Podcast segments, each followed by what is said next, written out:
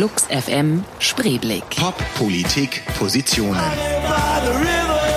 Johnny Häusler im Gespräch mit dem Berliner Schauspieler, Feuilletonliebling und Spezialisten für Nacktszenen, Lars Eidinger.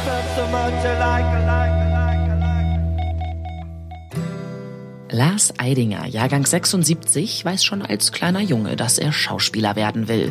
Er beginnt die Geschichten von Bibi Blocksberg Hörspielkassetten nachzuspielen.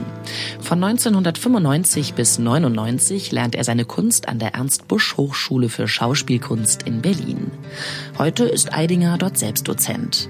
Seit 2000 ist er außerdem Ensemblemitglied an der Berliner Schaubühne, wo er inzwischen auch selbst inszeniert. Sein Regiedebüt gibt Eidinger 2009 mit einer grellen Disco-Karaoke-Version von Schillers Drama Die Räuber.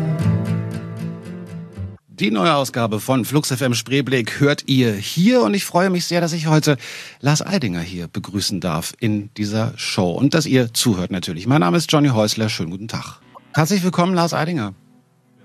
Ich mach mal dein Mikro an. so, Bitte. jetzt höre ich dich auch.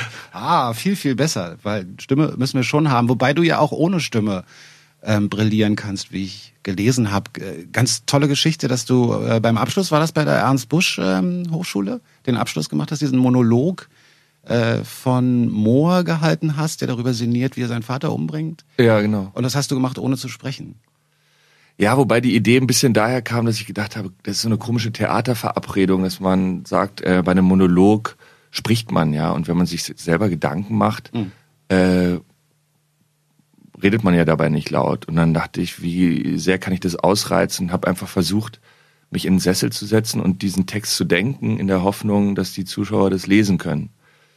Äh, und das wirkte natürlich dann auch in dem Zusammenhang, das ist dann so das I-Vorspiel, Intendantenvorspiel heißt es am, an der Ernst Busch. Da kommen wirklich aus ganz Deutschland die Intendanten, die Dramaturgen, Caster und gucken sich das an. Und die anderen haben natürlich ganz schön gepumpt, ja, weil man sich da auch durchsetzen will gegen seine Kollegen. Und wenn sich dann plötzlich einer hinsetzt und einfach mal zwei Minuten im Sessel sitzt und einen Bonbon lutscht und dabei einen Monolog denkt, fällt es natürlich ganz schön aus der Reihe. Und damit habe ich total gepunktet. Also es war dann Klar. wirklich so, dass ich nach Hause kam und der ganze Anrufbeantworter voll war mit Angeboten. Wahnsinn. Ähm, das hat die irgendwie beeindruckt. Also weil, na klar, die Idee war ja auch, dass man plötzlich so seine Konzentration auf ein Gesicht schärft, ja. Und die Leute haben natürlich ganz anders geguckt, weil sie plötzlich gemerkt haben, da passiert ja gar nichts, außer dass der da sitzt und denkt und dann plötzlich äh, versuchen, äh, da, da, dazwischen zu kommen und zu, und, und zu verstehen, was denkt der denn? Hast du das wirklich so gemacht? Hast du dann diesen Monolog im Kopf gesprochen? Für dich? Oder Naja, sagen wir mal so, der, der, der Franz Mohr denkt ja darüber nach, wie schafft er es, seinen Vater umzubringen und an das Erbe ranzukommen. Und darüber habe ich mir Gedanken gemacht. Ich habe jetzt nicht Wort für Wort diesen Okay. Gedanken gemacht, weil man es ja auch, erfahrungsgemäß sind ja Gedanken, funktionieren ja ganz anders als gesprochener Text. Viel sprunghafter. ich find's, ich find's deswegen eine tolle Geschichte, weil ich, ähm, ich bin ja in vielen Punkten auch von mir überzeugt. Ich weiß, was ich kann, also so zwei, drei Sachen. Aber zum Beispiel Schauspielern ist was, wo ich ganz genau weiß, ich kann es nicht. Ich, ich find's wahnsinnig bewundernswerte Kunst. Und ähm, also wenn, wenn du mir diese Aufgabe geben würdest als Idiot, als Laie, als Nicht-Schauspieler, irgendwie würde vermutlich ganz komische Gesichter dabei ziehen, in dem Versuch, irgendwie die Leute wissen zu lassen. Dabei liegt die Kunst wahrscheinlich genau darin, das nicht zu tun, sondern halt nur ganz also denkst du dann in dieser Situation darüber nach, ich müsste jetzt mal äh, mimisch auch das unterstützen oder verlässt du dich da einfach auf deinen Körper, indem du sagst, ich denk das jetzt und dann wird das schon funktionieren? Ja. Ja, also wenn man, glaube ich, anfängt, mimisch zu denken, Ja, ja, genau. dann, dann läuft irgendwas falsch. Weil dann, dann bedient man ja tatsächlich auch nur noch im wahrsten Sinne des Wortes die Oberfläche des Gesichts. Mhm. Ja, also ich, ich, ich habe natürlich immer die Hoffnung, dass das, was ich denke, worauf ich mich konzentriere, ablesbar ist durch Mimik. Aber äh, wenn ich mich jetzt nur auf Mimik konzentrieren würde, wäre es wahnsinnig oberflächlich. Aber ich glaube, man täuscht sich da ein bisschen, wenn man sagt, Schauspielerei, das kann ich nicht oder das liegt mir nicht. Äh, ich glaube, äh, dass, dass wir alle viel mehr spielen, auch tagtäglich, als uns bewusst ist. Ja, und dass man ja auch da in unterschiedliche Rollen schlüpft. Das muss man ja, man muss ja nur mal sich selber überprüfen, wenn man jetzt mit seinem Chef redet, mit seiner Freundin, mit seinem Kind, äh, mit einem Fremden. Äh, man, man bedient ja da sehr unterschiedliche Facetten auch des eigenen, der eigenen Persönlichkeit. Das stimmt. Und ich habe mal so das Gefühl, es ist nur eine Bewusstmachung, also dass man als Schauspieler ein Bewusstsein dafür entwickelt, wie das geht, ja, und das dann sozusagen rekapitulieren kann. Aber äh, weil die Anlage hat eigentlich jeder, auch dieses Potenzial hat jeder. Deswegen sage ich ja auch immer, wenn mich die Leute fragen, wo kommt das her, wenn du so extreme Figuren spielst, sage ich immer, das kommt alles aus mir. Und ich denke, dass jeder das in sich hat. Und jeder hat auch diese intensiven äh, äh, Emotionen in sich. Ja, es ist halt nur die Kunst sozusagen des Schauspielers, da Ventile zu finden, das auszudrücken. Kommt man da jemals durcheinander? Ich weiß, es ist eine flache Frage, die wahrscheinlich häufig gestellt wird, aber ich, also du hast natürlich recht, wenn ich jetzt äh, im Supermarkt an der Kasse, äh, obwohl ich schlecht gelaunt bin, doch freundlich bin, dann spiele ich eine Rolle oder vor Kindern und so oder vor, vor anderen Menschen. Vorgesetzt habe ich ja zum Glück kaum. Aber ähm, na klar, da spielt man gewisse Rollen. Die einen spielt man besser, die anderen spielt man schlechter. Und die, die man besser spielt, sind wahrscheinlich die, die dichter an einem dran sind, wie man auch sein möchte oder so. Keine Ahnung. Aber kommt man da jemals durcheinander? Ja, eigentlich würde ich sagen nein. Ja, weil ich meinen Beruf auch äh, nicht so verstehe, dass ich da überhaupt Gefahr laufe, durcheinander zu kommen. Also weil ich mich doch in erster Linie als Spieler sehe und die mhm. Lust eigentlich auch daraus ziehe, ähm, relativ spontan in das Spiel einzusteigen und jetzt gar nicht so viel Aufwand äh, betreibe, mich da über Wochen oder so einzukitschen. Also kein Method Acting in dem Sinne, sondern einfach zu sagen, jetzt bin ich fröhlich, jetzt bin ich traurig. Also dass ich damit auch spiele und jetzt bin ich die Figur und jetzt bin ich die Figur nicht mehr. Ähm, aber mir ist es tatsächlich einmal passiert in der Auseinandersetzung mit einer Figur, das war Georg Trakel, äh, den ich gespielt habe in einem Film, der hieß Tabu, es ist die Seele ein Fremdes auf Erden. Und da haben wir in der Vorbereitung eine Familienaufstellung gemacht. Ja, und ich war ja mhm. erst ganz skeptisch, ob das mir überhaupt was bringt und überhaupt so dieser Methode gegenüber total, äh, also voller Vorbehalte. Und äh, das war dann aber so extrem auch in der in dem Erlebnis. Also ich habe da wirklich gezittert und geheult und also was ist denn jetzt los, ja? Und weil wir da die Familie Trakel aufgestellt haben, das hat mich total überrascht, weil ich wie gesagt eher nicht dran geglaubt habe. Und äh, das konnte ich dann auch beim Drehen nutzen. Also ich konnte immer wieder diesen Zustand äh, äh, wieder äh, anknipsen, ja.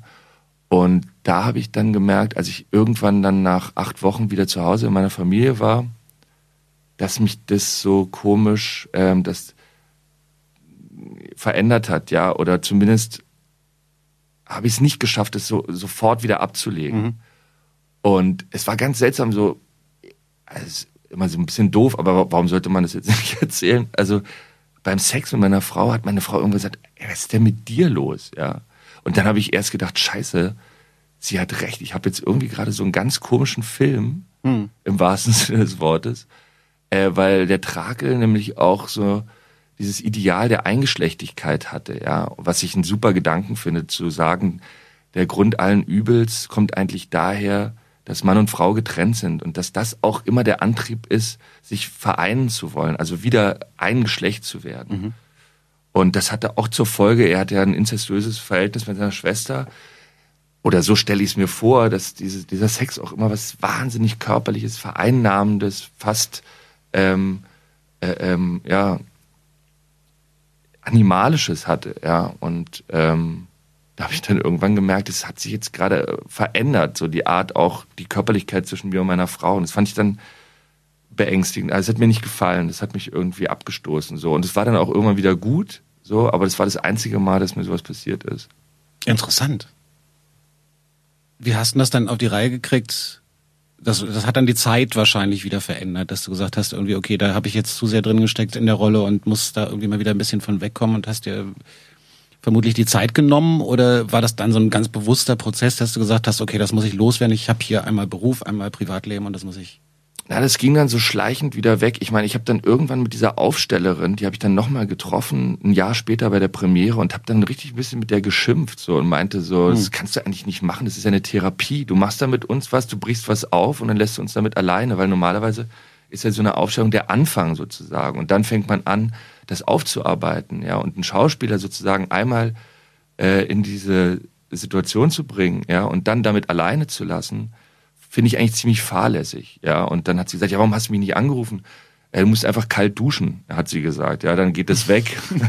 hm, äh, okay.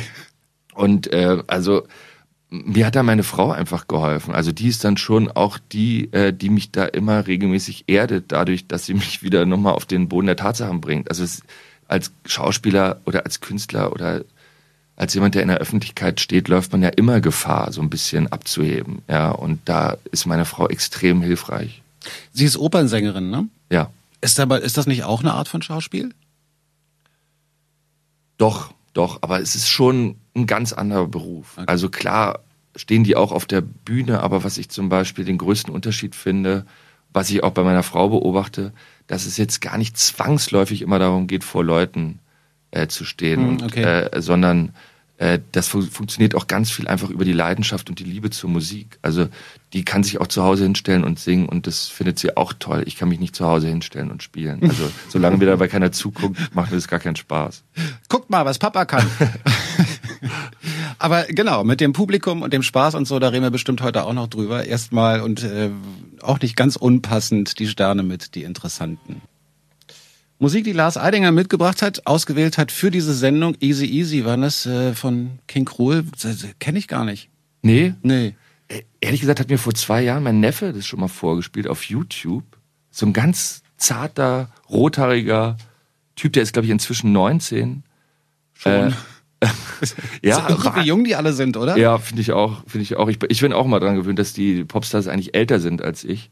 Jetzt sind sie schon halb so alt. Ähm, aber ich finde die Stimme irre. Also ich finde, es wirkt wahnsinnig befreit. Also ich, ich habe ja auch früher immer davon geträumt, Sänger zu werden oder Popstar und habe dann aber immer gedacht, das könnte ich dich natürlich auch mal fragen, ja, weil du, äh, du äh, entscheidet man sich da ab einem gewissen Punkt für eine Stimme, weil ich denke, also als Schauspieler denke ich immer, bei mir hat ja zum Beispiel jede Figur bilde ich mir ein in gewisser Weise eine, auch wenn es jetzt nicht riesige Unterschiede sind, aber immer eine andere Stimmlage und Stimmfärbung.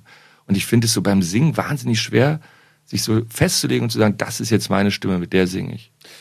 Ich glaube, ähm, die Frage ehrt mich, weil ich bin ja nicht wirklich ein guter Sänger. Ich habe ja immer so mehr so, naja, halt so durch die ganzen Punk-Vorbilder eher so ein bisschen so, so, so doch versucht in, doch in, mit der eigenen Stimme gesungen, aber ich glaube, Leute, die wirklich gut sind, die machen das. Also wenn du wirklich gute Soul-Sänger hast oder so, die. Also die bei Kuko zum Beispiel, ja, ich, hm. die, die, die haben sich doch mal hingesetzt und haben gesagt, ja, das glaube ich auch. Wir singen irgendwie. Ich glaube so. auch, dass jemand wie Nick Cave das zum Beispiel gemacht hat, dass der irgendwann diese, diese Nick Cave-Stimme gefunden hat, weil der ja. spricht ja auch anders und, und der kann, glaube ich, auch ganz anders singen, wenn er will. Ich glaube, das ist so ein bisschen, bei mir ist es eher so, hätte ich mal gemacht wäre vielleicht besser gewesen, irgendwie die tiefe Stimme. Ich habe damit dann später so ein bisschen rumexperimentiert und festgestellt, ich kann auch leise und tief singen und das klingt plötzlich anders. Aber ich glaube, so äh, als, als ich jung war, war das nie so eine bewusste äh, Entscheidung. Aber ich finde deine Stimme schon ziemlich charismatisch. Also man hört die schon raus. Also ich würde die mir schon einbilden, dass ich die erkennen würde. Und das finde ich ja immer beeindruckend, äh, sozusagen an der bei der Masse von Musik, die man so hört, dass es da immer wieder Stimmen gibt. Zum Beispiel Madonna finde ich jetzt, bin, mag ich jetzt hm. gar nicht so, ja. Aber man erkennt sie diese Stimme, es gibt doch keine Stimme, die nur annähernd klingt wie Madonna. Es hat ja auch nie jemand versucht, so wie Madonna zu klingen. Madonna hat ein ganz eigene, eigenes Timbre. Du hast mich jetzt total, das wird mich eine Weile beschäftigen. Diese Frage, ob man so eine Stimme findet und ob man da auch verschiedene Stimmen annehmen kann. Kannst du mal sehen, habe ich noch nie so richtig drüber nachgedacht.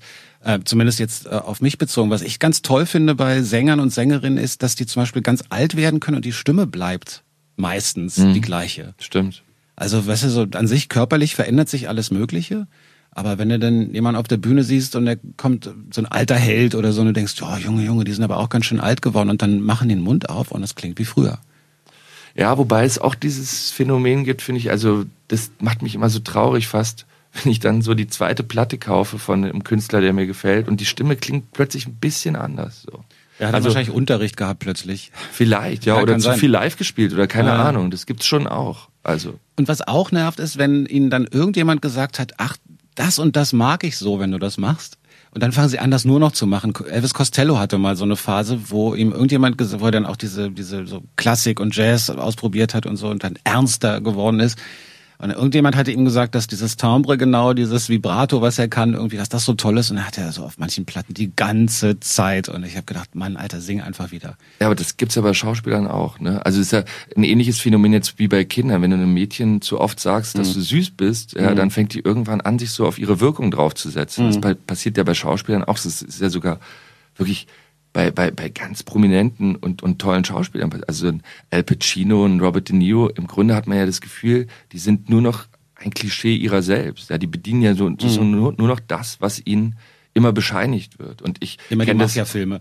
Was? Immer Mafia-Filme. Ja, aber auch die Gesichtsausdrücke. Robert De Niro spielt ja mittlerweile einen ganzen Film mit einem Gesichtsausdruck, mhm. ja. ähm, und äh, also mir geht es auch so, dass ich, also ich will mich jetzt nicht mit Al Pacino oder Robert De Niro vergleichen, aber ähm, mir geht es schon auch so, dass ich natürlich Sachen lese über mich, ja, und dann, wenn ich wieder was Neues mache, das Gefühl habe, ich müsste das jetzt bedienen, mhm. ja, oder wenn ich das jetzt weglasse, mögen mich die Leute noch oder fehlt denen das nicht oder erwarten die jetzt nicht von mir, dass ich das wieder mache. Denkst du viel darüber nach, also wie du wirkst, ist das ist die Meinung des Publikums es gibt ja Künstler, die behaupten, irgendwie ist mir alles egal, ich mache hier meinen Schuh und so, aber das klingt jetzt so ein bisschen so, als ob dir schon wichtig ist, was die Leute das denken. Ich auch nicht. Also ich, ich, ich kenne die auch, die das behaupten, mhm. aber der Autist wird kein Schauspieler. Also jemand, der sich unabhängig von seinem Umfeld macht, der ähm, der der der geht gar nicht vor Leute. Also es ist natürlich eine Gratwanderung, ja, weil ich, ich, ich finde, man kann es immer ganz gut vergleichen mit einer Party. So, wenn du eine Party zu Hause machst, machst du die so, dass du dich selber wohlfühlst, du denkst aber auch immer schon mit, wie es den Gästen gefällt. So. Und so ist es bei mir auch. Und ich meine, ich mache wirklich seit Jahren, ich habe ja mit zehn Jahren angefangen mit Kinderfernsehen, ich mache ja eigentlich, seit ich denken kann, nichts anderes, als über meine Wirkung nachzudenken. Mhm. Und natürlich habe ich auch durch diese Erfahrung mit Publikum ein wahnsinnig, wahnsinniges Wirkungsbewusstsein für mich selber entwickelt. Also es ist eigentlich mein Beruf. Das wäre eine Lüge, wenn ich sage, keine Ahnung, wie ich wirke. Natürlich, ich, ich gucke mich selber an am Ende, wenn der Film fertig ist. Und äh, ich kriege natürlich im Theater mit, wann die Leute sozusagen dranbleiben, wann sie äh, konzentriert sind, wie sie auf mich reagieren mhm. und stelle dann Zusammenhang her und, und orientiere mich daran. Also ich wäre, glaube ich, völlig lost, wenn ich das nicht machen würde. Ich glaube sogar, dass es sozusagen existenznotwendig für einen Menschen im Allgemeinen ist, sich sozusagen am Gegenüber zu orientieren. Ich also, finde es sehr angenehm, dass du das so sagst, weil ich glaube das auch. Und ich glaube das auch, dass es jedem Schauspieler, Musikern, die live spielen, jetzt gibt ja auch Studiomusiker, bei denen das vielleicht was anderes, aber ich glaube das auch. Und das geben aber so wenige zu. Ich weiß auch nicht warum. Vielleicht macht man sich damit irgendwie, äh, setzt man sich dem Vorwurf aus, man wäre eitel oder so, was wir ja auch alle sind. Ist doch logisch. Man stellt sich ja auch nicht auf eine Bühne, wenn man nicht eitel ist. Ja, aber da habe ich jetzt auch eine neue Theorie in, in dem Sinne.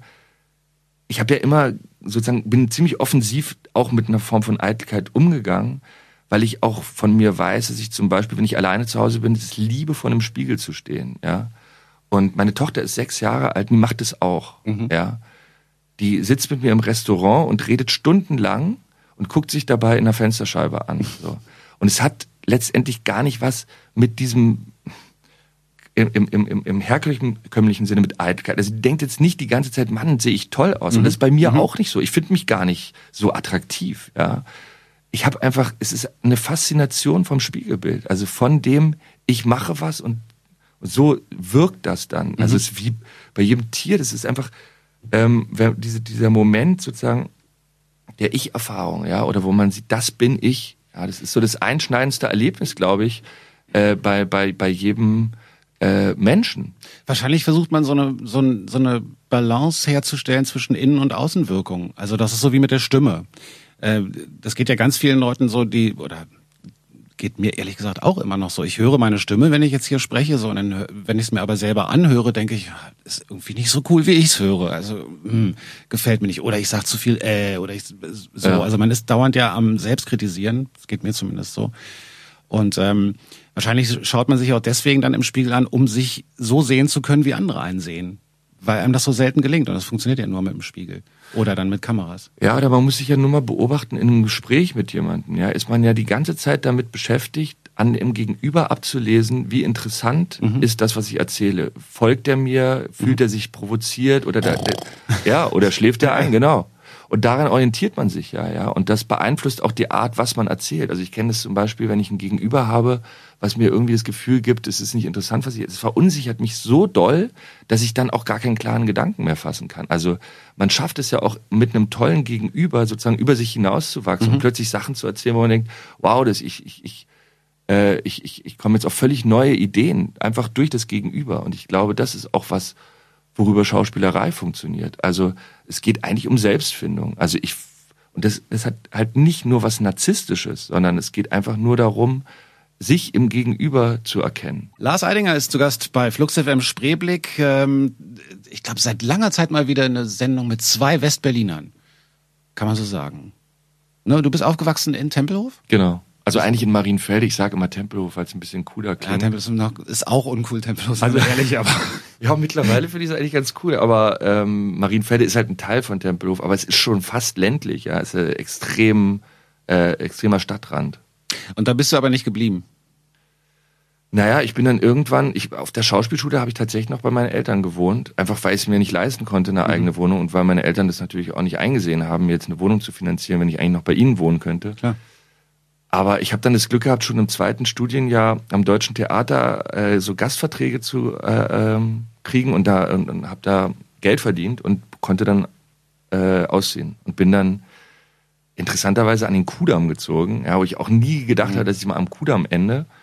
Äh, eigentlich, weil ein Freund von mir ausgezogen ist und ich irgendwann mal gesagt habe, wenn du die Wohnung mal loswerden willst, ich nehme sie. Und dann bin ich bis heute dann nicht mehr weggekommen. Also wir wohnen immer noch in Charlottenburg. Und warum auch nicht? Ja, warum auch nicht, ja. Inzwischen ist es ja so, dass das, also so zu meiner Jugendzeit war die Ecke so Wilmersdorf, Charlottenburg ja wahnsinnig teuer, weil es halt Stadtzentrum ist, ist aber jetzt nicht mehr so, oder? Also wahrscheinlich immer noch teuer genug, wird ja überall teurer. Nee, aber deswegen sage ich es auch, früher war das immer so am Kudamm wohnen, das mhm. konnte sich keiner ja, leisten. Stimmt. Ja. da waren alle so, da, da, da haben die Reichen gewohnt, ja. da gab's die Penthäuser und so man sagt ja, also Schauspielerei ist ja in Deutschland jetzt nicht der Beruf, den man ergreift, wenn man eine Riesenkarriere machen will. Was ist schon echt hartes Brot, oder? Du hast, äh, warst du von Anfang an, weil du gesagt hast, du hast schon so Engagements gekriegt, äh, als du eigentlich noch noch deine deine Ausbildung sozusagen gemacht hast. Ist jetzt eine dämliche Frage für dich zu beantworten, aber warst du von Anfang an so gut, dass die Leute gesagt haben, Mann, den brauchen wir und der kriegt sofort Jobs? Weil ich kenne andere Schauspieler, die krebsen jahrelang rum und äh, nichts passiert und die halte ich jetzt persönlich auch für gut und keineswegs schlecht oder so, dass ich sagen würde, naja, aber du kannst es auch nicht oder so. Ähm, hast du Glück gehabt oder ist das wirklich so ein sichtbares Talent gewesen von Anfang an? Schwer für dich zu beantworten. Nee, gar nicht, gar nicht. Also ich, ich fand es auch jetzt im Zusammenhang mit dem Selbstmord von Silvia Seidel, ich weiß nicht, ob du dich erinnerst, die, die, die, die, die, die, die in dieser Serie Anna, diese Weihnachtsserie, diese Balletttänzerin mhm. äh, gespielt hat hieß es plötzlich, zwei Prozent aller Schauspieler können von ihrem Beruf leben. Also ich glaube, dass das stimmt. Hm. Ja. Ähm, und Ach doch, da gab es eine Riesendiskussion dann hinterher. Stimmt, das war dann war dann Thema irgendwie, wie es den Leuten eigentlich in dem Beruf geht. Und, und interessanter oder lustigerweise, ähm, unser alter Nachbar sozusagen bei meinen Eltern äh, hat, als er gehört hat, dass ich Schauspieler werden will, hat er mich so beiseite genommen und hat gesagt, hör mal zu, Lars und so. Schauspielerei ist eine brotlose Kunst. Ja. Und jetzt kam der so vor zwei Jahren auf dem Geburtstag von meinem Vater zu mir und meinte, er, er, er würde das gerne wieder zurücknehmen. das fand ich irgendwie süß von ihm. Das ja. ich auch nett. Aber ich meine, im Grunde hat er schon recht. Also ich habe da, glaube ich, schon Glück gehabt. Also in, auch in der Hinsicht, ich habe ja ganz früh angefangen. Ich habe ja mit zehn Jahren so Kinderfernsehen gemacht mhm. und habe da schon 150 Mark am Tag verdient. Ja, das war ja viel so als Kind. Ja, mhm. das habe ich. Und seitdem habe ich eigentlich immer äh, mit Schauspielerei Geld verdient, also viel Geld verdient.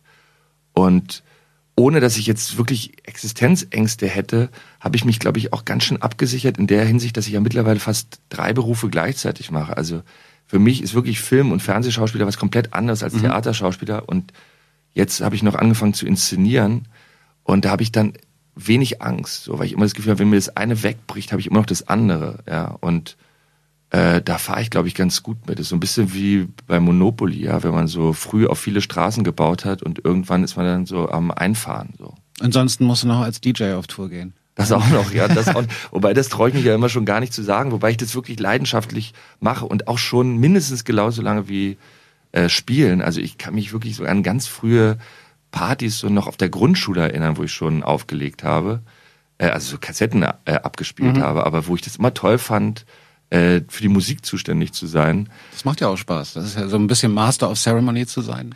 ja, gut. irgendwie hat es aber immer so ein bisschen den Beigeschmack, finde ich, wenn ein Schauspieler auflegt, dass man so denkt, der macht jetzt so eine Schmuckkollektion oder fängt jetzt auch noch an zu singen oder so. Jetzt eine Boutique auf.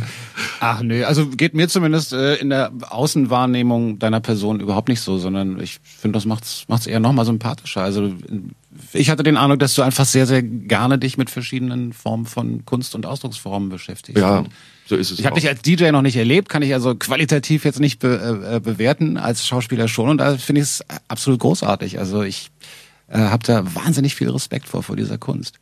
Ja, ich glaube, das Interessante bei mir als DJ ist sozusagen, ich habe früher mich wahnsinnig damit viel beschäftigt, sozusagen auch den perfekten Mix abzuliefern, ja. Und ich habe so angefangen, also klar, früher habe ich nur so Popmusik gespielt, dann gab es so diese Phase, ich habe ja auch mal eine Platte veröffentlicht, 98 auf K7. Mhm. Ja, und es war so die, die, die Phase, wo ich dann so, das war Trip-Hop. Trip-Hop nannte man mhm. es zwar nicht, weil alle den Begriff doof fanden oder weil es immer so an Café Tricky, Del Mar erinnerte. Äh, ja, genau. Massive Attack und so. Genau.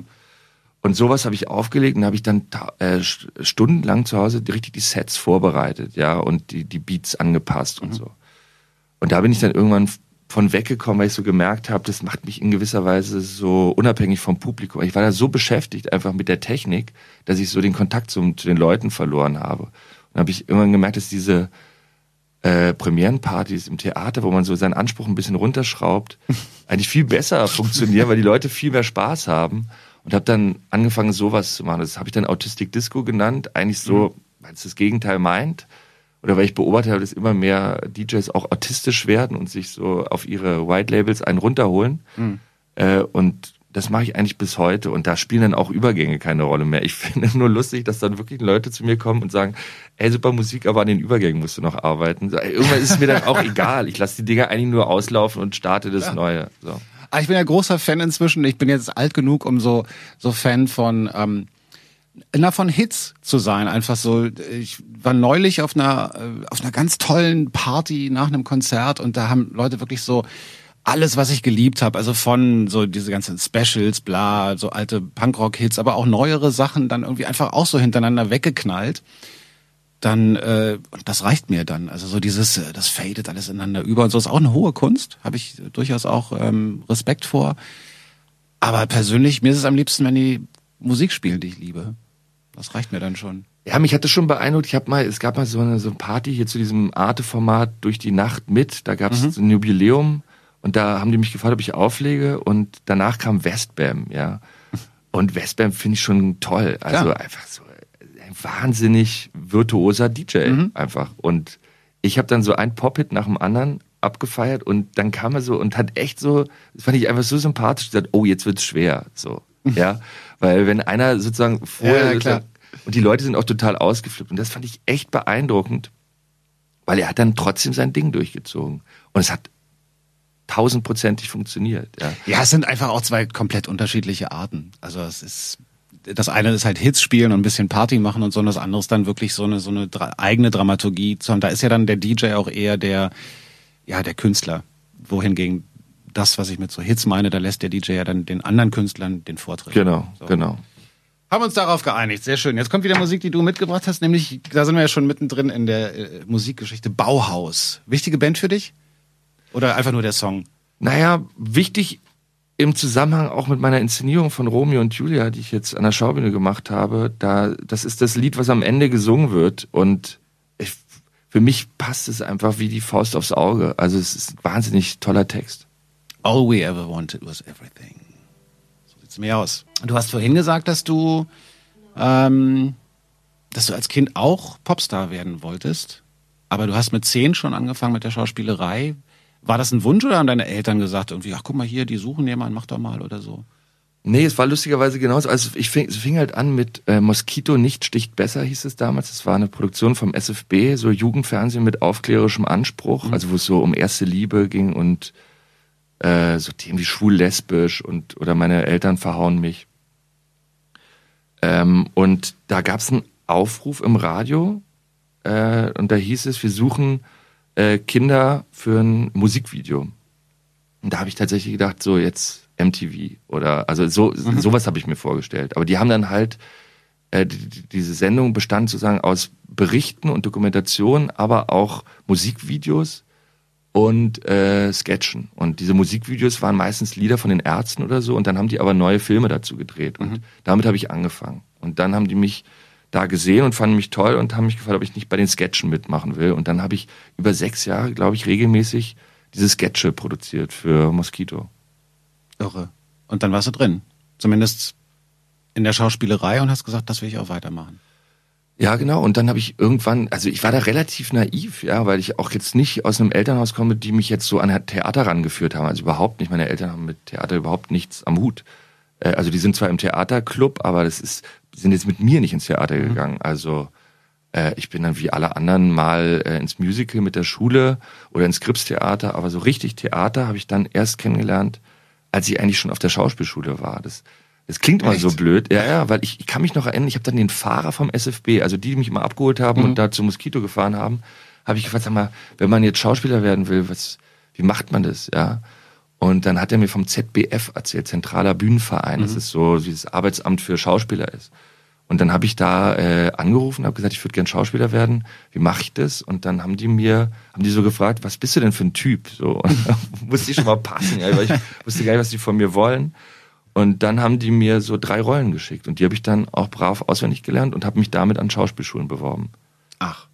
Und Die können, die können einem da so richtig helfen. Da ruft man an, sagt, hm, wie geht denn das? Und dann Ja, die haben halt alt so die du denn da, 15 Klassiker, die Klassiker gebracht. Also es war dann Fetzer aus dem Klassenfeind und Wojcek äh, aus Wojcek und ich glaube, das sind so die Rollen, die den Dozenten da schon ganz schön zum Hals raushängen, weil so jeder Schauspieler spielt das vor.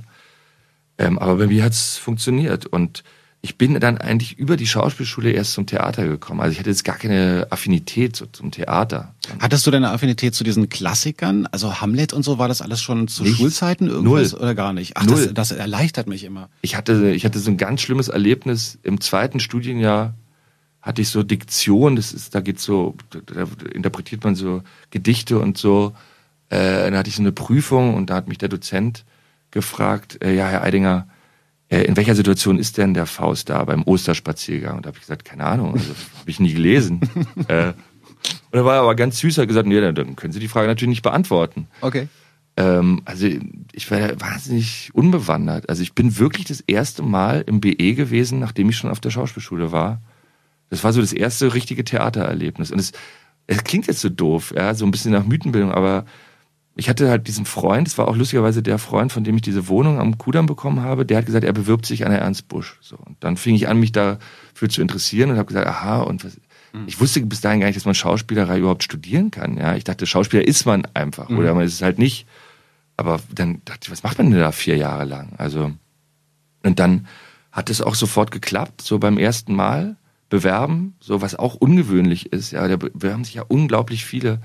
Und ich weiß gar nicht, ob ich das ausgehalten hätte, jetzt über Jahre sozusagen zu versuchen, da immer wieder auf eine Schauspielschule zu kommen. Und ich kenne Leute, bei denen hat es dann beim achten Mal geklappt oder die reisen dann durch ganz Deutschland und bewerben sich immer wieder. Ja, gibt's auch klar. den Film ne, von Sönke Wortmann, Kleine Haie. Äh, also da hatte ich, da hatte ich schon wahnsinniges Glück. Aber interessant zu hören, dass du also mit dann mit diesen Klassikern gar nicht aufgewachsen bist. Gibt ja auch Leute, die die die haben das schon immer geliebt und Shakespeare und weiß ich nicht was, also die die schon immer da so drin lebten und deswegen dann auch dahin wollten. Aber wenn du das dann erst so nachgeholt hast, sozusagen, ist es umso erstaunlicher, was du für eine Vehemenz da reinlegst, finde ich. Oder vielleicht gerade deswegen, ich weiß es nicht. Ich glaube auch. Ich glaube auch, dass es, dass es damit viel zu tun hat, weil ähm, ich will damit überhaupt nicht kokettieren, aber ich habe zum Beispiel Hamlet noch nie gesehen. Also ich habe auch Romeo und Julia noch nie gesehen. Vielleicht ja. funktioniert es deswegen. Das, was du machst, ist schon ziemlich auch Rock'n'Roll, finde ich. Das ist schon sehr wild. Ja, und ich bin jetzt auch kein Schauspieler, der jetzt großartig äh, Sekundärliteratur bemüht, ja, oder sich da Wissen anliest, sondern ich habe immer das Gefühl, alles, was mich interessiert, finde ich in dem Stoff. Ich muss mir sozusagen nicht äh, angucken, was jemand anderes darin sieht, sondern ich versuche eher den Zugang zu finden, den ich dazu habe, ja. Und vielleicht wirkt es daher auch komisch befreit, so weil man merkt, der arbeitet sich jetzt nicht an, unend, an einem unendlichen Wust von äh, anderen Interpretationen ab, sondern der findet da seinen eigenen Zugang. Und das ist ja was, was mir auch oft bescheinigt wird, dass es wahnsinnig persönlich wirkt, ja, und man das Gefühl hat, da äh, äh, arbeitet jemand immer mit dem, mit der, mit der eigenen Person. Ist das eigentlich so, dass ähm, so als ich habe es dir vorhin schon gebeichtet, dass ich so Theaterbanause bin, weil komischerweise ich habe in einem Interview mit dir gelesen, dass so Theater und Film, dass du gesagt hast, beim Theater hast du halt so das äh, das Publikum als direkte Projektionsfläche, wohingegen du bei einem Film halt immer an irgendeinem Punkt sprechen musst, damit der Zuschauer den Eindruck hat, du sprichst mit jemandem und so. Äh, Verstehe ich auch, dass da ein Riesenunterschied ist. Komischerweise für mich als Zuschauer ist das Theater, ich komme da ganz selten rein. Also so einen Film kann ich echt mitnehmen. Da denke ich gar nicht mehr dran, dass der Typ natürlich nur ein Schauspieler ist. So ganz naiv. Ich kann auch weinen bei einem Film oder oder Angst haben und so. ist mir im Theater, vielleicht habe ich zu wenig gesehen, aber ist mir noch nie so passiert. Ähm, Guck dir mal Hamlet an, an der Schaubühne, weil ich wirklich den Eindruck habe, dass das was mit den Leuten macht. Also weil die genau mhm. dieses, was, dieses Defizit, was du gerade beschreibst, kennen. Mhm. Und dass sie da plötzlich drin sitzen und was ganz anderes erleben. Weil, also das, was wir am Anfang versucht haben, als wir 99 da mit der Schaubühne, mit der neuen Leitung angefangen haben, und zwar wieder neues, also junges Publikum ans Theater zu holen, mhm. die eigentlich so ans, ans Kino verloren gegangen sind, ist uns ja mittlerweile gelungen. Ja, ich bin ja echt immer wieder beeindruckt, wenn ich da in den Saal gucke. Wir haben ja mittlerweile so einen Altersdurchschnitt von äh, 30, 40. Ja, also das ist ja nicht wie an anderen Theatern, dass die irgendwann alle wegsterben werden. Da kommen ja ganz viele mhm. nach. Ja, das ist die Hälfte des Altersdurchschnitts vom äh, öffentlich-rechtlichen Fernsehen. Ja, vielleicht übertreibe ich auch ein bisschen. Nee, aber es ist okay. schon beeindruckend, dass die jungen Leute da sind, ja. Und äh, ich glaube, was die beeindruckt, ist das Unmittelbare. Also der große Trumpf des Theaters, das, mhm. was das Theater allen anderen Medien voraus hat und weswegen Theater auch der Dinosaurier ist. Theater gibt's ja schon wahnsinnig lange. Mhm. Ja. Äh, das, das wird auch nicht so schnell äh, kaputt zu kriegen sein. Und es hat damit zu tun, dass man da live jemanden sieht, ja, der äh, sich veräußert. Ja, der, und das, das ist, glaube ich, was, was die Leute beeindruckt. Ja, ja und das kann was passieren. Also nochmal ab, jenseits dessen, was geplant ist, können halt auch Dinge passieren, die so nicht geplant waren. Ja, und ich glaube, das ist auch ein bisschen das, was ich so kultiviere, ja. Äh, und zwar, dass ich irgendwann ähm, gemerkt habe, oder es hieß mal so auf der Schauspielschule, wenn du ein Tier auf die Bühne stellst oder ein kleines Kind, hast du da als Schauspieler eigentlich keine Chance, weil der, der Zuschauer immer mhm. sich in erster Linie dafür interessieren wird, weil er immer äh, voraussetzt, dass das nicht bis ins Letzte inszeniert sein kann. Es hat mich irgendwie immer fasziniert, dieser Gedanke, so zu spielen wie ein Kind oder wie ein Tier. Also dieses Unmittelbare, dass mhm. man, dass man sagt, der, der Zuschauer ist immer sozusagen verunsichert, ist das jetzt noch gespielt oder was ist es jetzt echt oder ist es geplant? Passiert da jetzt gerade was, was sie, was, was ist es improvisiert? Ja, und das ist eigentlich so ein bisschen dieses Spiel, was ich kultiviere, ja. Und ich glaube, das ist das, wo die Leute sagen, das erleben sie dann halt im Theater und das können Sie beim Film nicht erleben. Da würde ich gerne gleich nochmal drauf eingehen. Spricht man das Zebra Katz? Ich glaube, der singt doch immer am Ende Zebra fucking cat. Dann ich glaube Zebra Cats. Zebra Cats. Von dir mitgebracht. Wie so einige Stücke. Lars Eidinger hier zu Gast im Studio bei Flux FM Spreeblick und äh, wir sind mittendrin in allen möglichen Themen gerade hatten wir darüber gesprochen, genau, über diese, diese, über das Theater, dass da immer auch noch was passieren kann und dass du eine Unmittelbarkeit erreichen willst und ja auch tust. Ähm, ich kann mich dran erinnern, als wir mit der Band noch so richtig am Stück monatelang unterwegs waren, dann hatte man irgendwie, also ich zumindest hatte den Eindruck, ich will jeden Abend muss irgendwas Besonderes passieren. Irgendwas muss sein. Also du hast natürlich deine so ein bisschen Ansagen wiederholen sich, weil du merkst, irgendwie der Spruch kommt gut oder die Überleitung ist toll, die du spielst oder so. Ähm, aber irgendwie, und ich glaube, deswegen werden Bands auch irgendwann komisch, wenn die so lange auf Tour sind, weil die dann durchdrehen. Die wollen immer extremer werden, weil irgendwas Besonderes muss passieren. Ich glaube, das haben viele Live-Bands. Ist das am Theater auch so oder will man dann eher einfach so eine hohe Qualität erreichen und dann ist auch gut? Oder willst, ich habe immer den Eindruck, du willst schon, dass auch noch irgendwo was, was kitzelt und was Besonderes ist. Ja, absolut, absolut. Das ist, also, ich habe ja Hamlet beispielsweise jetzt 190 Mal gespielt. Und ich denke das schon manchmal, selbst beim Spielen, denke ich so, man schafft es nicht immer wieder, sich neu herauszufordern und immer wieder ein neues Erlebnis zu schaffen, was einen kickt, ja, sondern irgendwann stellt sich natürlich so, ja, keine Langeweile, aber doch Routine. Routine ein, genau. Mhm. Und auf der anderen Seite frage ich mich ja schon, was will ich eigentlich so? Was will ich von diesem Beruf, ja? Und was will ich vom Leben? Und jetzt wird es sehr philosophisch, aber ich habe so das Gefühl, diese Sehnsucht nach einer Intensität, ja, das ist ja auch was, mit dem ich groß geworden bin. Ja, ich bin ja so sozialisiert als Kind der 80er, dass man äh, mit so diesem perfekten Schein sozusagen, auch auch mit dem perfekten Gefühl, also die die Gefühle, die einem so auch im Film vorgelebt werden, die ja eigentlich teilweise gar nicht erfahrbar sind. Also wo man das Gefühl hat, man fängt an, an eine Welt zu glauben durch Pop, die es aber so gar nicht gibt. Mhm. Und das finde ich eigentlich einen interessanten Gedanken, weil ich das Gefühl habe, dadurch bin ich so komisch fehlgeleitet, weil ich immer einem Gefühl hinterherrenne, was ich nie erleben werde. Und um diesen Gedanken zu Ende zu bringen, habe ich manchmal das Gefühl, dass dieses absolute, diese absolute Auflösung im Moment, ja, und dieses absolute Verschmelzen ähm, eigentlich der Tod ist. Ja. Und ich finde es einen ganz schönen Gedanken eigentlich zu sagen, dass Gefühl, nach dem wir alle ähm, gieren, ja, oder auf das wir hinstreben, ist eigentlich die Erlösung durch den Tod. Was für mich gar nicht bedeutet, dass das Leben dadurch wertlos wird. Im Gegenteil. Mhm, mhm. aber man spürt, dass es da eine Abhängigkeit gibt. Also, dass der Tod eigentlich das Leben schön macht, ja, und Sterblichkeit die Tatsache ist, die das Leben lebenswert macht. Und äh, das spüre ich manchmal. Und, und das ist ja auch, kommt ja nicht von ungefähr, dass der Tod natürlich im Theater immer Thema ist, ja. Und manchmal kommt man diesem Thema in gewissen Stücken, gerade bei Hamlet, ja, sein oder nicht sein, natürlich sehr nah. Und ich kann es mittlerweile genießen, ja. Ich kann es genießen, sozusagen diese Todesnähe. Und deswegen hat Theater auch für mich immer so einen besonderen Reiz, weil ich das Gefühl habe, man zelebriert da eigentlich die Vergänglichkeit, ja. Also, es ist, es wird nichts festgehalten, es ist immer nur im Moment und das ist dann auch wieder vorbei. Und das macht mir zum Beispiel im Film oft Angst, dass, dass da der Anspruch erhoben wird, was für die Ewigkeit zu schaffen, was festgehalten wird. Hat für mich gar nicht so viel mit dem Leben zu tun. Das Leben ist vergänglich und das finde ich schön. Und wenn man das genießen kann und begreift, dann macht einem auch Sterben keine Angst mehr und Altern keine Angst mehr. Äh, und ja, dann kann man eigentlich die Tür zumachen. Könnte sein, dass das das beeindruckendste Plädoyer fürs Theater war, das ich jemals gehört habe. Okay, ich gucke mir Hamlet an, alles klar. Machen wir so.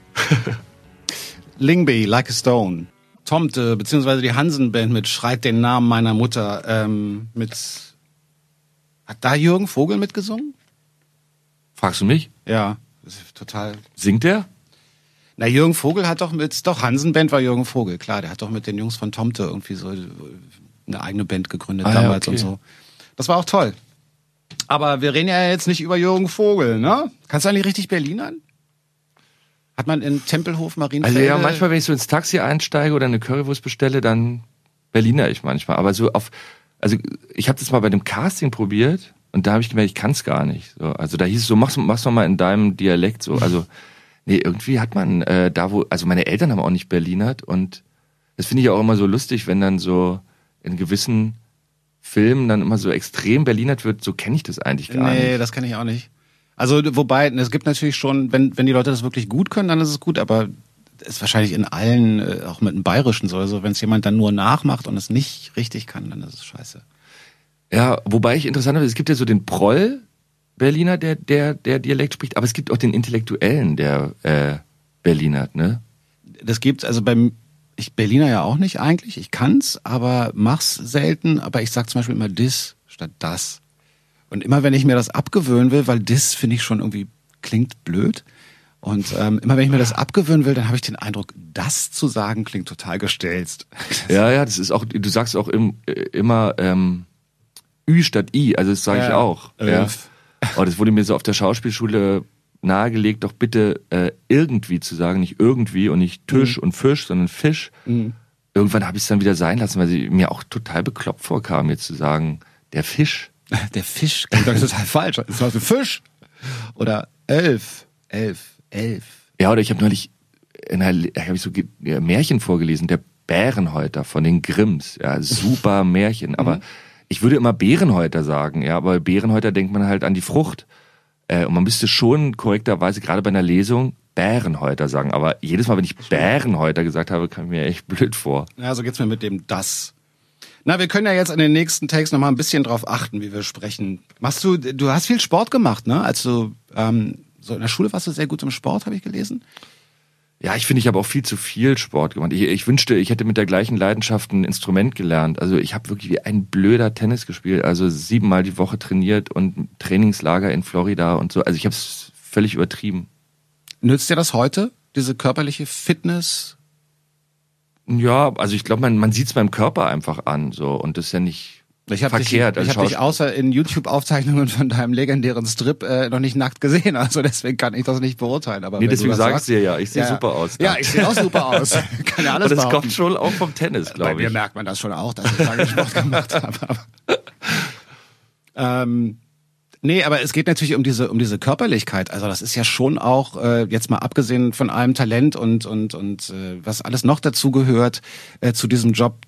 Du machst ja schon häufig Sachen, die auch körperlich irgendwie eine Herausforderung sind, oder?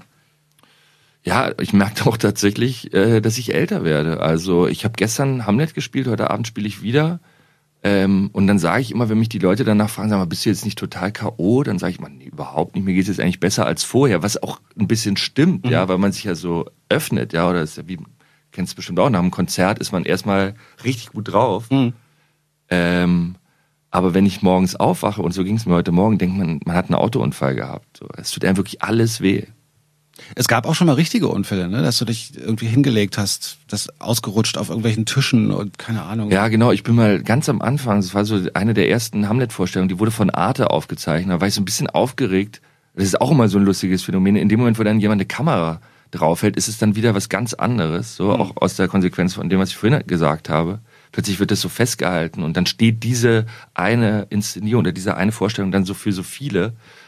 Äh, ja, und da bin ich so relativ unvorsichtig über den Tisch gelaufen und der ist zur Seite weggekippt und ich bin wirklich mit dem Rücken auf die Tischkante. Und für einen Moment, ich lag, glaube ich, so ein Körperschock, habe ich gedacht, ich kann mich nicht mehr bewegen. Und ich lag da und vor mir saßen 2000 Leute und äh, ich dachte, das war's jetzt. Ich habe mich wirklich im Rollstuhl gesehen und habe dann aber relativ schnell gemerkt, es ist gar nichts gewesen. Also es war einfach nur dieser Schreck.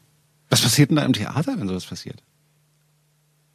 Sind die, merken die das oder? Na, die denken ja auch oft, äh, das gehört dazu. Ah. Ich hatte das in einer Vorstellung in London im Barbican Center. Da war ein Theatermacher, ähm, den ich total äh, bewundere, Simon McBurney, äh, in einer Vorstellung. Es war eine Nachmittagsvorstellung. Das mag ich sowieso nicht. Ja, für mich muss mhm. Theater abends sein, wenn es dunkel ist. Ja, und wir haben dann um 16 Uhr gespielt. Und ich merkte dann so gegen Ende, es war jetzt nicht so glorreich. So und jetzt gerade heute sitzt Simon McBurney drin. Und äh, kurz vor dem Fechtkampf am Ende bei Hamlet laufe ich immer so ins Publikum rein. In der Schaubühne geht es ganz gut. Da ging das nicht. Da hatte sozusagen jede Reihe einen einzelnen Zugang. Man musste da so raus ins Foyer, um in die Reihen reinzukommen. Und ich bin dann so aus Übermut über die Sitze drüber. Also mhm. und habe dann aufgepasst, dass ich keinem auf den Kopf oder auf den Arm trete. Und weil ich so nach unten äh, orientiert war, bin ich gegen den Balkon gelaufen, gegen den Betonbalkon. Entschuldige. ja, ist ja unlustig. Ja, und dann bin ich äh, richtig ohnmächtig geworden. Und da bin ich so wach geworden und merkte so, wie sich so das Kunstblut mit echtem Blut mischt. Und die Leute dachten immer noch, äh, ich mache Spaß, ja. Mhm. Und es war schon lustig, weil es schon auch viel mit Schauspielerei zu tun hat, ja, weil ähm, die gelacht haben und ich total verzweifelt war und richtig geheult habe, weil ich mich so geärgert habe über mich selber und über den Schmerz und so und gemerkt habe, dass ich mir richtig wehgetan habe und die Leute es immer lustiger fanden, ja. Und das ist ein bisschen schräg, ne? Fand ich auch. Aber können sie ja auch nichts für. Nee, aber es ist ja auch toll. Also ich finde ja, das ist ja genau das, worauf ich abziele, dass dieser, dass das so verschwimmt. Spielt der noch? Ist das jetzt echt? Oder also finde ich immer den interessantesten Moment. Also auch beim Film versuche ich das ja auszureizen. Also es sind ja so, es geht ja da, fand ich zum Beispiel so bei dem Film Alle anderen mit Birgit Milchmeier, war immer so das tollste Kompliment für mich, dass die Leute immer wissen wollten, ob wir da wirklich miteinander geschlafen haben, ja. Und es ist ja nur eine Bestätigung dafür, dass es echt wirkt, ja, dass man da drauf guckt und bei einer Sexszene mal nicht denkt, haha, ja, sondern denkt, hey, schlafen die da gerade miteinander oder das, und das finde ich super. Also so muss es eigentlich immer sein, finde ich.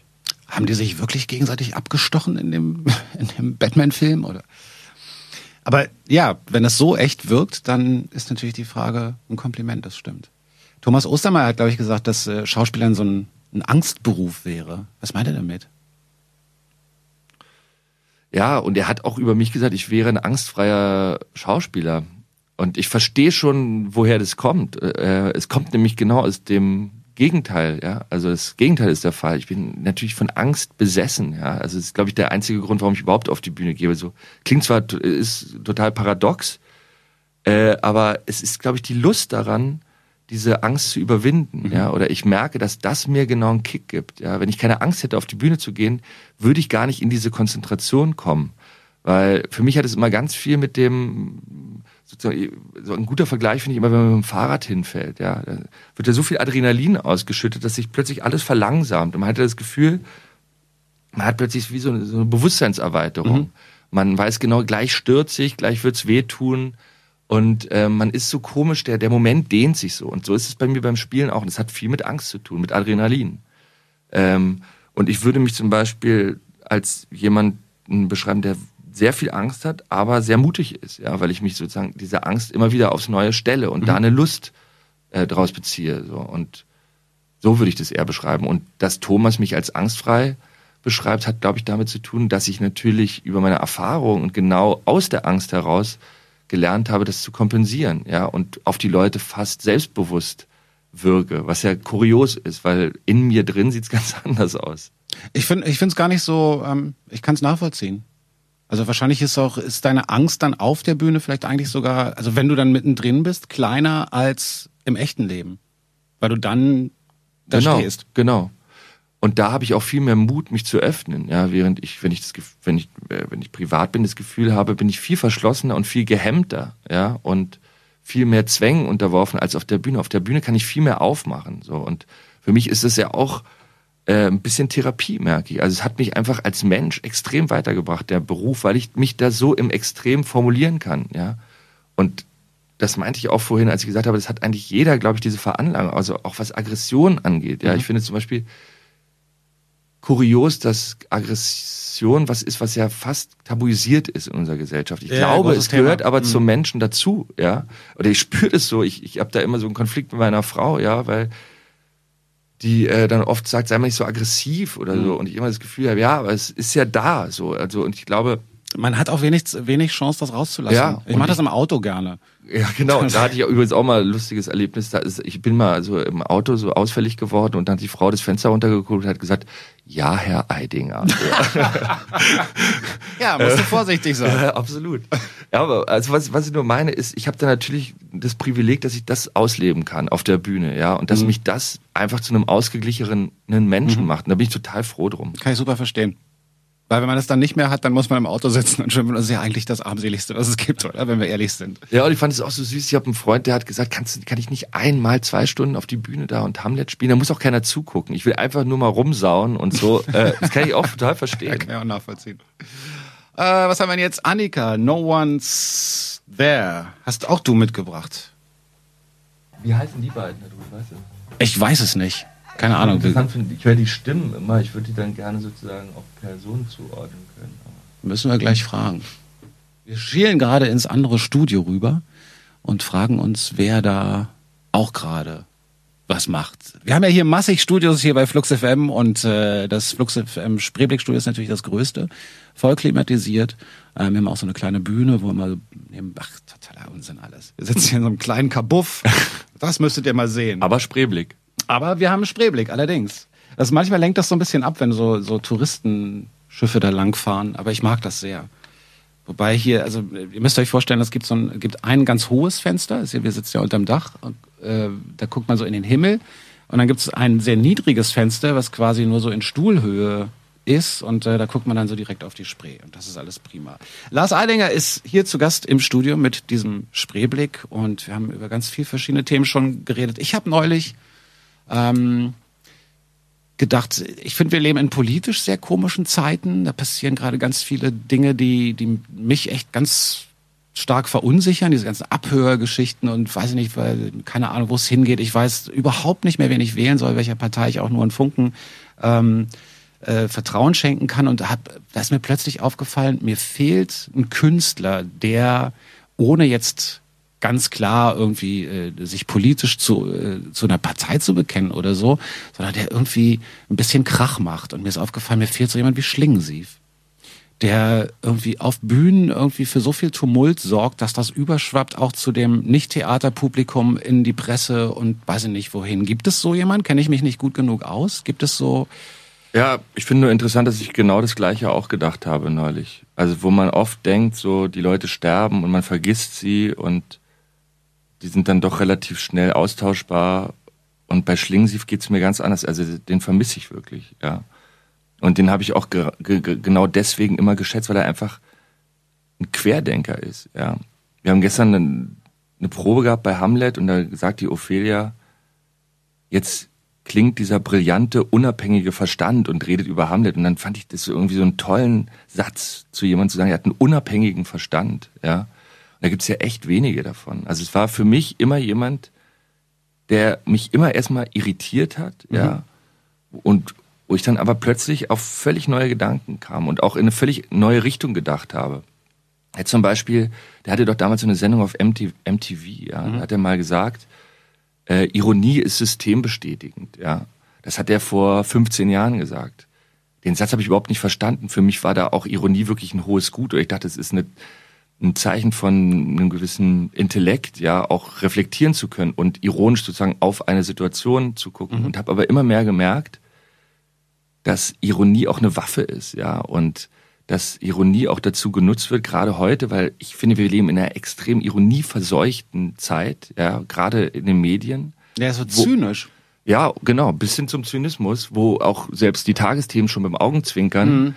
äh, äh, äh, stattfinden. So und ähm, das führt natürlich dazu, dass man, dass man einen Abstand hat, ja, und nicht mehr so leidenschaftlich ist und eigentlich über alles lachen mhm. kann. Und wenn man nicht über alles lachen kann und wenn ich mich über alles erheben kann, verliere ich auch sozusagen den Impuls dagegen aufzubegehren. So, und das ist eine Gefahr. So, deswegen ist Ironie systembestätigend.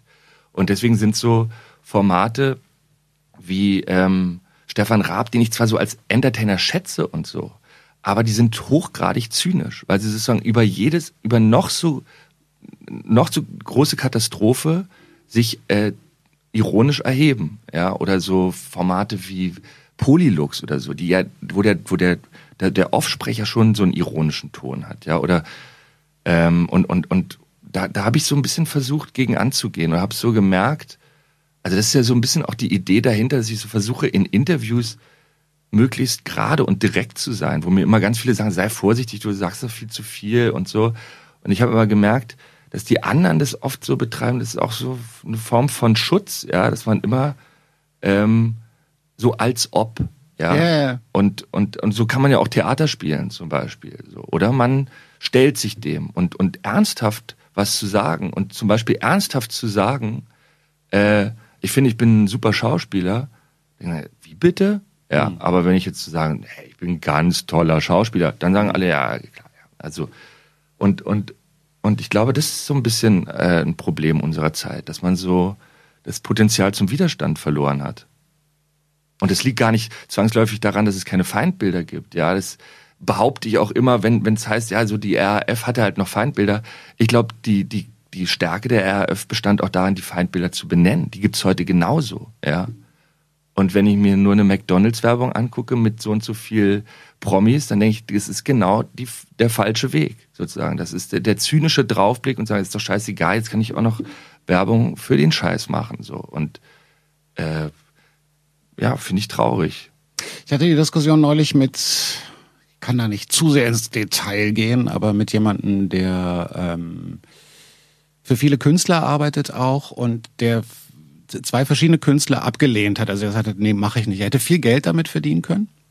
Und äh, auch sehr bekannte Künstler und hat gesagt, nee, das kann ich einfach nicht machen. Da habe ich auch gesagt, Mann, aber du musst ja auch gucken, wo es herkommt und ist ja jetzt nicht so schlimm, dann hättest du da machen können, den Job und so. Und er hat auch gesagt, nee, ich habe mich damit nochmal beschäftigt, es steht gegen alles, woran ich glaube und deswegen kann ich das nicht machen, selbst wenn ich das Geld dringend bräuchte.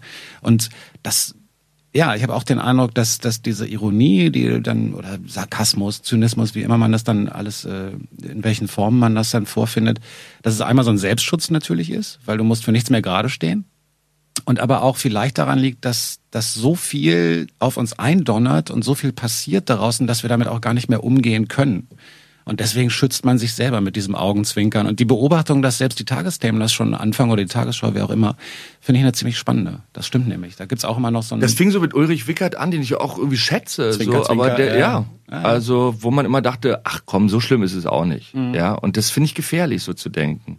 Und ich behaupte ja zum Beispiel, dass Kapitalismus ein System ist, was ähnlich wie der Faschismus irgendwann dazu führen wird, dass sich Kinder oder junge Leute hinstellen und sagen, wie konntet ihr dieses System stützen?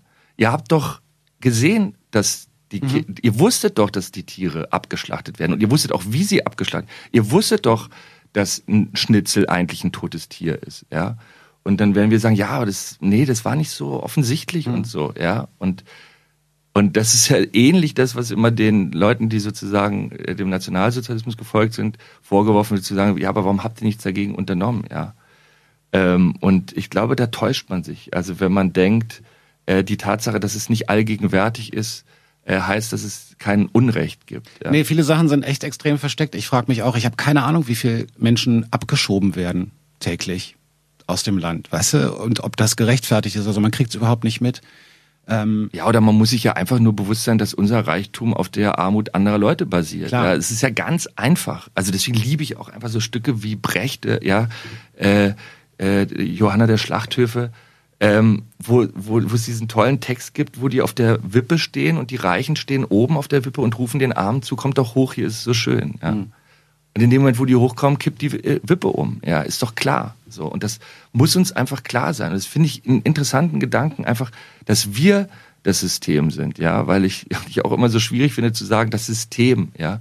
Wir sind das System. Du musst doch nur mal die Straße lang laufen und die Leute fragen, warum geht ihr zu Starbucks und nicht nebenan zu dem Café? Das das diktiert doch keiner jemanden. Da sagt doch keiner, bitte geht zu Starbucks oder mhm. es befiehlt einem auch keiner. Aber die Leute machen's. Also sie sind dafür selber verantwortlich. Und ein guter Freund von mir hat mal gesagt, nachdem wir bei McDonalds waren, ich lasse den Clown nie wieder in meinen Mund scheißen. So und die Leute wissen doch, dass es Scheißessen ist und die wissen doch, dass es ein, Betrieb ist, der sozusagen auf Ungerechtigkeit und auf Ausbeutung äh, basiert. Und trotzdem gehen sie rein. Und das finde ich zynisch. Zu sagen, ich weiß es, aber ich mache es trotzdem. Und das finde ich zum Beispiel auch viel interessanter, darüber nachzudenken, als darüber nachzudenken, ist Starbucks korrupt. Ich finde ja viel interessanter, warum gehen wir trotzdem rein? Wir sind, wir bestimmen es doch, ja. Es ist genauso mit der Quote, ja. Wir bestimmen doch, was wir im Fernsehen gucken. Man muss sich doch nicht darüber beschweren, was da läuft, weil wir es doch selber gucken, ja. Es ist ja auch so, wenn ich in der Videothek äh, stehe und stehe vor dem Regal, der anspruchsvolle Film, denke ich doch vielleicht im letzten Moment, ach komm, ich gucke mir irgendeinen äh, scheiß Ami-Blockbuster an. So. Mhm. Also wir haben es echt selber in der Hand. Lars Eidinger ist zu Gast bei Flux FM Spreeblick. Ähm, hast du was mit Computerspielen eigentlich zu tun? Es gab irgendein Interview, da waren, gab es mal so ein, zwei Computerspielreferenzen. Irgendwann hast du mal so von Jump and Runs geredet Ach so. und so. Ich mich gefragt, hm, ist, ist er Gamer? Nee, nee, gar nicht. Also ich habe mich da, glaube ich, also so äh, C64 war so meine mhm. Zeit. Da habe ich schon so Vorhang zu und den ganzen Tag äh, Computer gespielt. Aber nee, das habe ich komplett. Aber das war einfach nur ich für mich. Äh, ich wurde immer so gefragt, wo ich die Energie herhole. Ja, und dann habe ich das immer mit einem Jump and mhm. Run Spiel verglichen, dass sozusagen die Reaktion des Publikums so die Bonuspunkte sind, die ich so einsammle und dass mir immer wieder diese Reaktionen einfach nochmal einen Energieschub geben. Gibt es so Momente, in denen du das Publikum scheiße findest und dann keinen Bock mehr hast?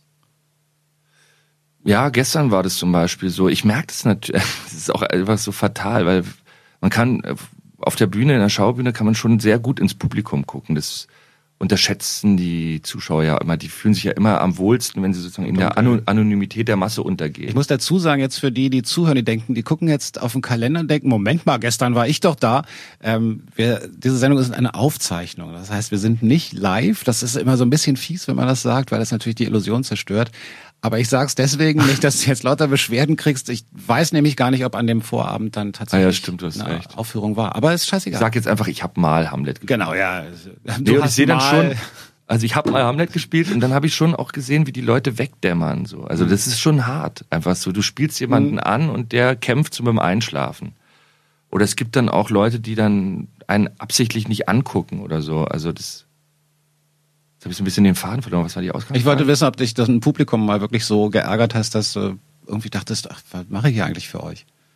Aber offenbar. Ja, es gab ja diesen Fall, zum Beispiel, es stand auch in der Zeitung, als jemand am Ende der Vorstellung sozusagen in die Stille nach dem Satz, der Rest ist Schweigen, Hamlet vor dem Applaus in die Stille gesagt hat, na endlich. So. Oh. Und der saß in der ersten Reihe und ich habe mich da so geärgert, so ich glaube, es hat auch was damit zu tun, was ich da vorher spiele. So, ich würde mich jetzt nicht bei jedem Abend so darüber ärgern. So, aber ich so das Gefühl habe, ich reiße mir wirklich den Arsch auf. Also nicht, dass ich mir den Arsch für die Leute aufreiße, ich reiße mir den schon in erster Linie auch für mich selber auf. Also es ist jetzt gar nicht so, dass ich so erwarte, so jetzt will mhm. ich aber auch dementsprechend sozusagen den Applaus ernten.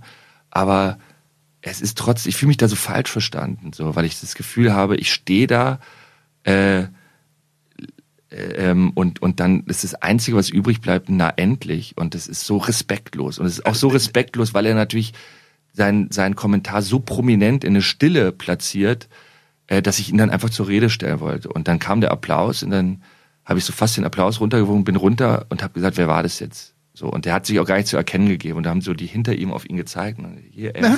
so. Und ähm, dann hat er aber nichts gesagt. So. Und dann habe ich mich so geärgert, dass ich ihm dann hinterhergelaufen bin. Eigentlich noch bis runter in die Garderobe. Er hat dann seine Jacke abgeholt, aber er hat bis zum Schluss nicht gesagt, was, was ihm jetzt nicht gefallen hat. Ähm, und ich habe da richtig Ärger bekommen. Ich musste dann richtig hoch zur Intendanz und mich rechtfertigen und so. Aber ähm, das ist doch komisch, weil ich finde das total geil, das zu machen weil da, da geht's doch los. Ich meine, das ist ja, wie du selber sagst, das ist ja in erster Linie, das ist einfach komplett respektlos. So kann ja sein, vielleicht hat ihm die Aufführung nicht gefallen, viel, weiß ich nicht. Es kann sogar sein, dass es ihm vielleicht rausgerutscht ist und er selber irgendwie dachte, hups. Ähm, also wahrscheinlich war es nicht so, aber könnte ja auch sein. Und dann kann man sagen, ey, es tut mir wirklich wahnsinnig leid, das wollte ich so nicht oder so. Man kann sich ja, kann ja dafür um Entschuldigung bitten. Aber in erster Linie ist es respektlos und wahnsinnig arrogant. Und dann aber als Schauspieler zu sagen, Moment mal, Freundchen, ja, oder ich finde auch, wenn es der Beginn eines Dialogs ist, ja, dann ist ja okay. sogar interessant. Ja, ja, ich habe genau. das auch schon erlebt in der Vorstellung Hedda Gabler, wo jemand wirklich am Peakpoint sozusagen der Spannung in die Stille sagt, boah, ist das langweilig. Mhm. Und dann habe ich ihn gefragt, was meinst du denn? und er hat gesagt, ja, guck sie doch mal an hier, äh, Katharina Schüttler, die, die pennt ja gleich ein, so die Hedda Gabler. Und da habe ich gesagt, ja, und wie, wie stellst du es dir vor? Und er so, Mann, intensiver. Ja. äh, und dann habe ich gesagt, ja, dann warte mal ab, es wird gleich, gleich wird es richtig intensiv. So, weil Ja, ich schon wusste, wie es weitergeht. Ja. Und es wird dann auch intensiv. Und dann haben wir weitergespielt. Und die Leute dachten natürlich, das wäre jetzt auch so ein bisschen die Reaktion auf das, was er gesagt hat. Äh, es wäre sowieso intensiver geworden oder lauter oder was weiß ich oder emotionaler. Aber das fand ich einen guten Moment. Das habe ich ihm auch nicht übel genommen. Also, aber wenn jemand einfach sozusagen den, sich dann auch weigert, weiter, äh, wenn, wenn der, der Applaus würde runtergewunken werden, der würde erklären, hör mal zu, ich fand es aus dem und dem Grund scheiße, alles in Ordnung. Aber einfach zu sagen, na endlich, äh, und dann zu gehen und auch alle anderen sozusagen dahingehend zu beeinflussen, diesen Abend abzuschließen mit einem na endlich, ja, fand ich völlig unverhältnismäßig. Und ja, da fühle ich mich dann einfach gekränkt. Oder da fühle ich auch, da habe ich dann einfach auch das Gefühl, mein künstlerischer Anspruch oder überhaupt mein Anspruch ist so viel größer, dass ich mir das nicht gefallen lasse. Dass ich sage, ey, das kannst du jetzt nicht sagen, nachdem ich, und du sitzt in der ersten Reihe, und du siehst mich hier heulen und du siehst mich äh, äh, schwitzen und dann fällt dir nur na endlich ein, das finde ich irgendwie, ja, habe ich mich drüber geärgert. Also. Kann ich extrem gut nachvollziehen. Zu Recht. Und auf der anderen Seite, das war auch immer so das, was ich dann sozusagen der Intendanz gesagt habe. Also, äh, ich meine, weißt du, alle freuen sich über Kinski, schicken sich gegenseitig diese YouTube-Filme zu oder das sind dann so Mythen, dass man von gewissen Jazzpianisten weiß, wenn die, wenn da einer hustet, brechen die ab und so. Aber wenn man es dann selber macht, dann steht irgendwie das Theaterkopf. So. Und ich habe schon eine Sehnsucht nach so einer Direktheit einfach, auch seinen Emotionen nachzugehen, ja, und sich nicht da immer zensieren zu müssen und konform zu gehen und verbindlich zu sein. Ich gucke mir so oft so alte Talkshows an, wo Nina Hagen erzählt, äh, wie man eine Frau zum Orgasmus bringt und so. Das finde ich einfach großartige Momente, weil die sind einfach äh, weltbewegend, finde ich. Ja, also da, da wird wirklich was bewegt. Ja, dadurch, dass einer sozusagen halt sagt Stopp. Ja, und das passiert viel zu selten. Das finde ich auch. Dann freuen wir uns alle, ach guck mal hier, Willy Brandt damals, die haben noch geraucht im Studio und boah, sind die krass drauf und die haben sich die Meinung gesagt und so. Und heute sind es halt nur noch PR-Flachheiten, die wir hören von Politikern und so. Das gibt ganz viele Beispiele dafür, dass Leute sagen, ach, das war noch cool. Wobei ich ja Kinski. Ja, oder ich meine, was die Leute sich rausnehmen. Ich habe eine Sendung gesehen, da war Helmut Berger bei Beckmann und dann fragt Beckmann Helmut Berger, äh, als Visconti äh, gestorben ist, haben sie einen Selbstmordversuch unternommen. Wie haben sie sich da gefühlt? Ich meine, Alter, der muss, der kriegt dafür aufs Maul, sofort eigentlich. Und Helmut Berger sagt dann so, ja, äh, scheiße. Ja, okay, das ist auch eine gute Antwort. Was soll er sagen? Ja, aber diese Dreistigkeit, ja, und da gibt's keinen mehr, der sagt jetzt Stopp.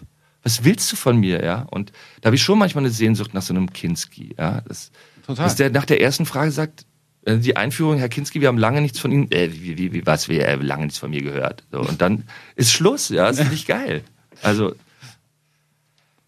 Ähm, du hast ja noch eine lange Karriere vor dir. und hast noch viel Gelegenheit, diese Rollen auszufüllen. Ich habe mich sehr gefreut, dass du hier warst. Es war ähm, sehr, sehr spannend, unterhaltsam und toll. Vielen Dank dafür. Für mich auch. Und ähm, ich gucke mir jetzt den Hamlet an. Versprochen. Lars Eidinger, Dankeschön. Ja, nicht gern geschehen. Tschüss. Tschüss. Achso, jetzt haben wir noch Grauzone. Ich und du. Auch mitgebracht von Lars. Tschüss.